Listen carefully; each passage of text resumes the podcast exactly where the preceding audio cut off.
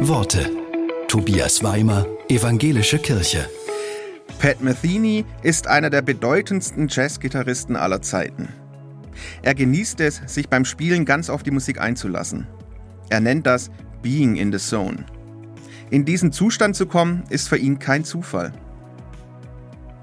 Ich staune immer wieder darüber, wie viel Wahres in dem Spruch Glück ist, was passiert, wenn Vorbereitung auf Gelegenheit trifft, enthalten ist. Wenn ich mich gut vorbereite, kann ich mich einfach hinstellen und die Wahrscheinlichkeit ist groß, dass das nötige Glück hinzukommt, sodass es richtig gut läuft.